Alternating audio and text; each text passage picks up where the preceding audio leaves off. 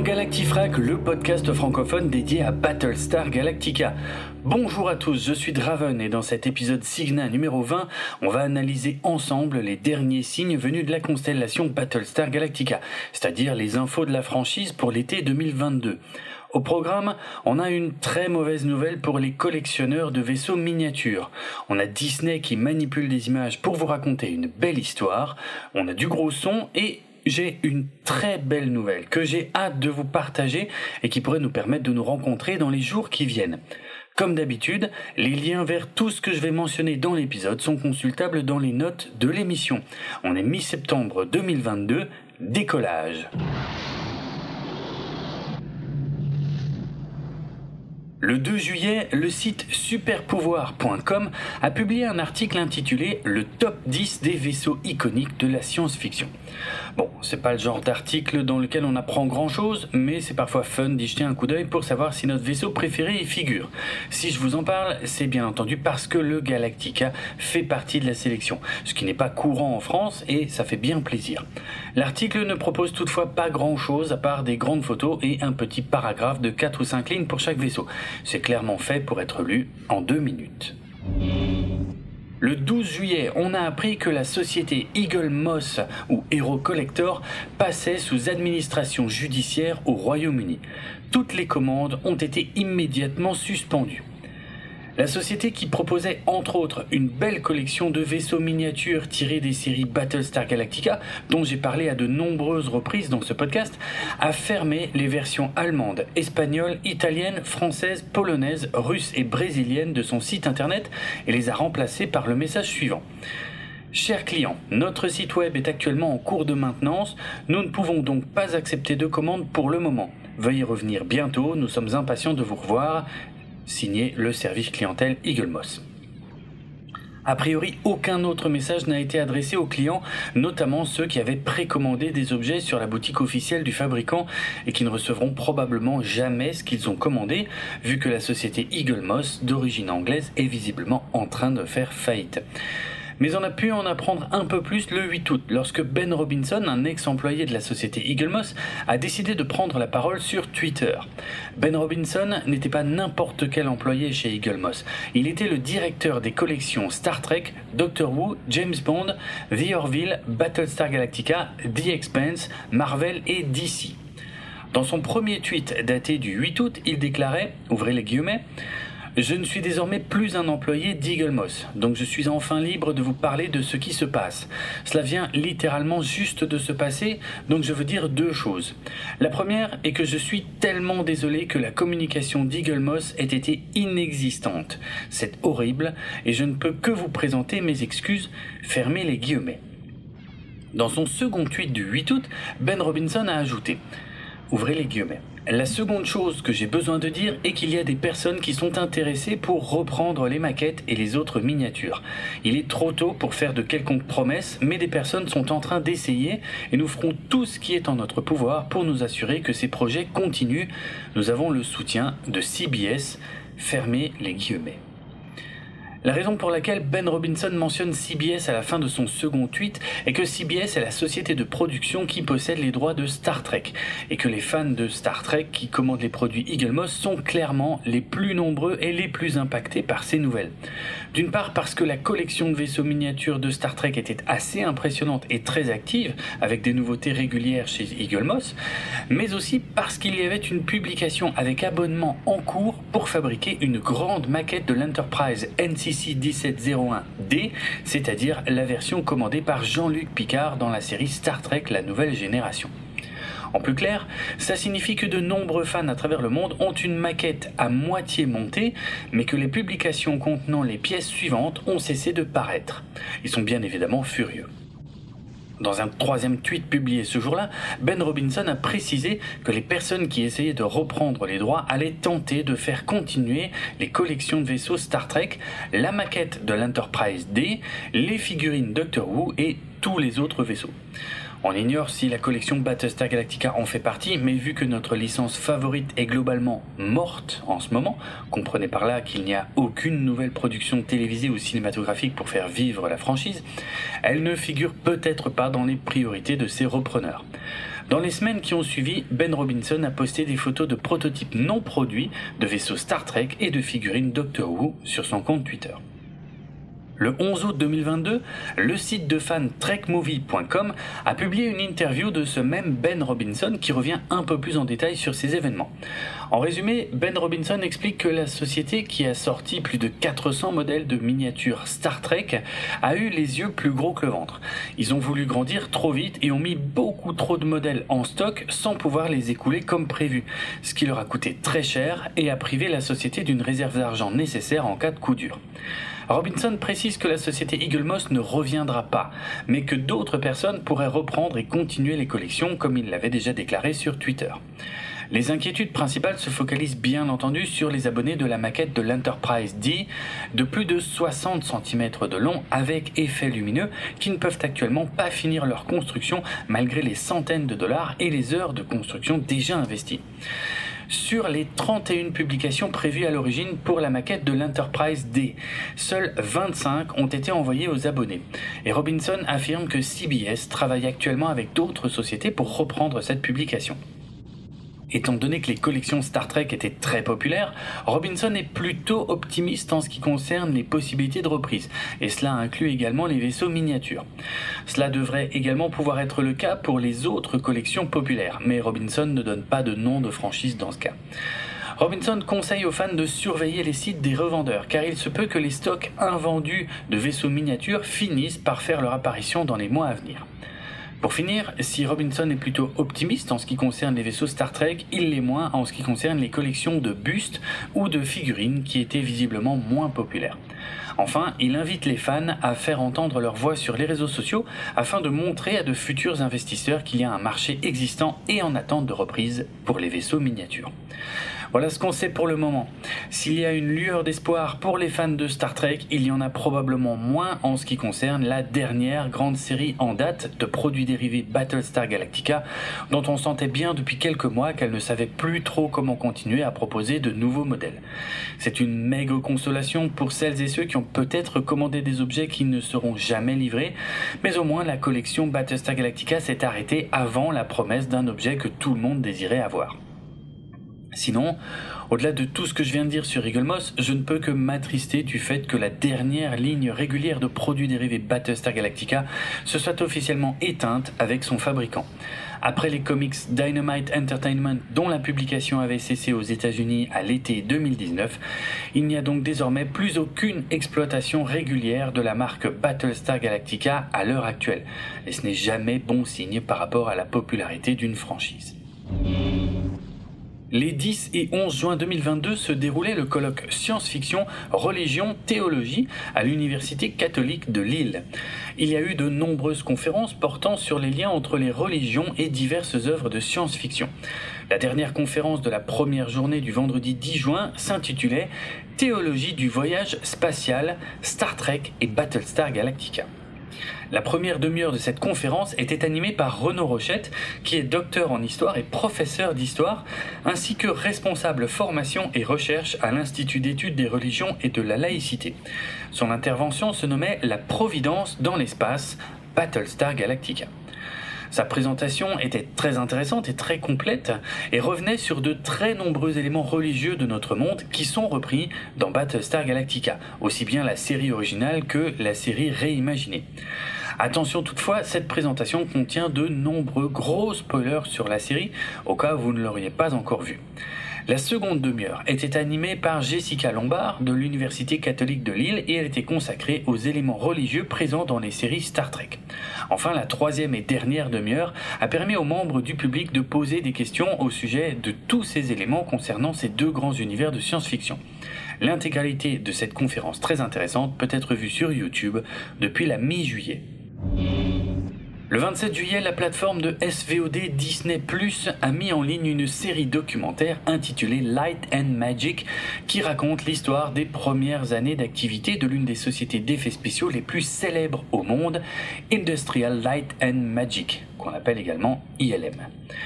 Cette compagnie légendaire qui a révolutionné l'usage des effets spéciaux au cinéma à plusieurs reprises grâce aux films Le secret de la pyramide, Willow, Abyss Terminator 2, Jurassic Park, Forrest Gump ou encore Jumanji avaient été créés par George Lucas en 1975 lorsqu'il avait réalisé qu'aucun grand studio de cinéma ne possédait encore de studio d'effets spéciaux en interne pour donner vie à son premier Star Wars. Il avait donc réuni une bande de passionnés de maquettes et d'animation en image par image au sein d'un hangar en Californie qu'il a placé sous la direction de John Dijkstra, un ancien assistant de Douglas Trumbull, conseillé par ce dernier. En effet, à l'origine, George Lucas avait contacté Trumbull, qui était connu pour avoir mis en scène de façon spectaculaire et révolutionnaire, en 1968, des vaisseaux spatiaux dans le film de Stanley Kubrick 2001, l'Odyssée de l'espace. Mais Douglas Trumbull avait refusé de travailler sur Star Wars car il ne voulait pas être associé à de simples divertissements. Il préférait que son nom soit associé à des productions, disons, plus cérébrales et plus intelligentes. Il avait conseillé à George Lucas de s'adresser à John Dijkstra, qui avait été l'assistant de Trumbull sur les effets spéciaux de son film Silent Running, sorti en 1972. Comme vous le savez certainement déjà, une fois chez ILM, Dijkstra a perfectionné les techniques de Trumbull pour créer la caméra Dijkstraflex et ainsi créer des mouvements de caméra ultra dynamiques et révolutionnaires pour 1977 pour filmer les vaisseaux spatiaux du premier Star Wars, ce qui lui a valu un Oscar par la suite, alors qu'il avait été viré par George Lucas bien avant la sortie du film à cause de la lenteur de production des plans à effets spéciaux qui avait irrité le réalisateur. Comme vous le savez également, John Dijkstra a ensuite réutilisé les techniques révolutionnaires développées pour Star Wars lorsqu'il a travaillé en 1978 sur les effets spéciaux de la série originale Battlestar Galactica. C'était du jamais vu à la télévision à cette époque et c'était l'un des plus gros arguments de la chaîne au lancement de la série. Seulement, John Dijkstra a quitté la production de Battlestar Galactica au bout de quelques épisodes car il était agacé par la cadence effrénée de la production et par le fait que les épisodes de Battlestar Galactica avaient été exploités au cinéma alors que ces effets spéciaux n'étaient pas prévus pour être vus sur grand écran. Son départ avait mis la série en difficulté et c'est pour cette raison que ces plans de vaisseaux des premiers épisodes ont été réutilisés en boucle pour le reste de la série, ce qui n'a pas échappé aux spectateurs. Normalement, vous saviez déjà tout ça, mais au cas où, je me permets de préciser que j'ai déjà raconté tout ça avec plus de détails dans les épisodes Historica numéro 2 et 11 de ce podcast. Alors, pourquoi je parle de tout ça? Bien entendu, le documentaire Light and Magic sur Disney Plus n'aborde pas la production de la série originale Battlestar Galactica qui appartient au studio concurrent Universal et qui n'a techniquement pas été développé par ILM, même si pratiquement tous les membres de l'équipe des effets spéciaux étaient les mêmes, puisque John Dijkstra avait fait appel à ses anciens collègues qui étaient au chômage technique en attendant le lancement de la production de l'Empire contre-attaque. Pourtant, il y a quand même un peu de Battlestar Galactica dans ce documentaire, mais il faut être très attentif pour s'en rendre compte. En effet, plusieurs images d'archives de John Dijkstra et de son équipe dans ce documentaire datent de 1978. Or, à cette époque, c'est sur Battlestar Galactica qu'ils sont en train de travailler, et non sur Star Wars comme on essaie pourtant de nous le faire croire par la magie du montage. En effet, ces reportages télévisés d'époque ont été faits suite à l'immense succès surprise de Star Wars en 1977. Et on a tendance à oublier aujourd'hui que personne ne s'intéressait au film de George Lucas pendant son tournage, y compris la 20th Century Fox elle-même qui finançait pourtant le film, mais qui le considérait comme un projet mineur et sans grande chance de succès, vu que la science-fiction n'était plus du tout à la mode au milieu des années 70. Vous ne me croyez pas?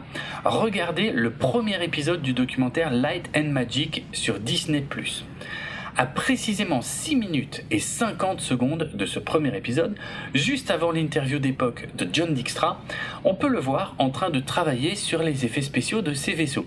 Et au premier plan de l'image, je répète à 6 minutes 50, il est là, en gros plan, l'avant du Battlestar Galactica. On ne voit que lui. Mais dans le contexte du documentaire, et si on n'est pas attentif, on pourrait être tenté de croire qu'il s'agit d'une partie d'un croiseur interstellaire de Star Wars. C'est plutôt malin. Plus tard, dans le même épisode, on peut aussi voir des chasseurs Viper sur le bureau de John Dijkstra. Mais encore une fois, si on n'est pas attentif et qu'on ne regarde pas précisément cette partie de on pourrait croire qu'il s'agit de chasseurs X-Wing. Bref, tout ça pour dire qu'il y a un peu de Battlestar Galactica, même si on essaie de nous faire croire le contraire, dans ce documentaire Light and Magic sur Disney+. Il est très intéressant et joliment fait, et tout ce qui est raconté au tout début peut aussi s'appliquer à la série originale Battlestar Galactica qui a utilisé les mêmes techniques et les mêmes équipes. Par contre, et comme souvent avec Disney, il a pour défaut de passer sous silence les points un peu moins positifs de son histoire, notamment le renvoi de John Dijkstra par George Lucas dont je parlais il y a un instant. Pendant que j'y pense, si vous appréciez le travail de recherche que j'effectue pour ce podcast Galactifrac lorsque je vous raconte les coulisses de la production, sachez que j'avais effectué un travail similaire pour mon autre podcast 24 FPS, le podcast ciné avec ou sans spoiler, en ce qui concerne la saga Star Wars tous les films de la saga ont été couverts lors de plusieurs épisodes. Et je vous recommande tout particulièrement les premiers qui revenaient sur les coulisses de la création des tout premiers films Star Wars, bien avant que la franchise ne devienne un simple produit de Disney. Avec de nombreuses informations parfois très peu connues, y compris sur les modifications du scénario, dont certains éléments ont attendu quasiment 20 ans pour être enfin réutilisés dans La menace fantôme en 1999. Je vous mets les liens dans les notes de l'émission. Le 11 août, le site francophone Geekalition proposait un article qui résumait les infos connues au sujet de la future série et du futur film Battlestar Galactica dont on n'a plus de nouvelles depuis le début de l'année 2022 et on est déjà en septembre. Le 19 août, le site américain Sci-Fi Wire a publié un article qui revient sur les relations entre Adama et Laura Roslin dans la série. Je n'en dirai pas plus à ce sujet. Je vais maintenant m'adresser aux amateurs de grande musique. En effet, le 2 septembre 2022, le célèbre groupe de power metal Blind Guardian a sorti son douzième album studio intitulé The God Machine. Sur cet album toujours teinté du style habituel du groupe, à savoir des guitares bien nerveuses, des refrains grandiloquents et des solos bourrés de mélodies, les Allemands proposent un morceau intitulé Architects of Doom qui a attiré l'attention d'Ego. Qui est Ego? Ego est chanteur, c'est l'un de nos auditeurs et également un podcaster puisqu'il officie dans le projet Seasons qui mêle musique métal et univers de fantasy que je vous recommande chaudement.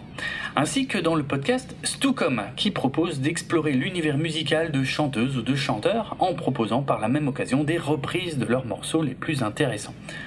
Veuillez noter que j'ai été invité dans un épisode de Stucom où j'ai eu bien du mal à faire honneur à l'immense talent de Freddie Mercury.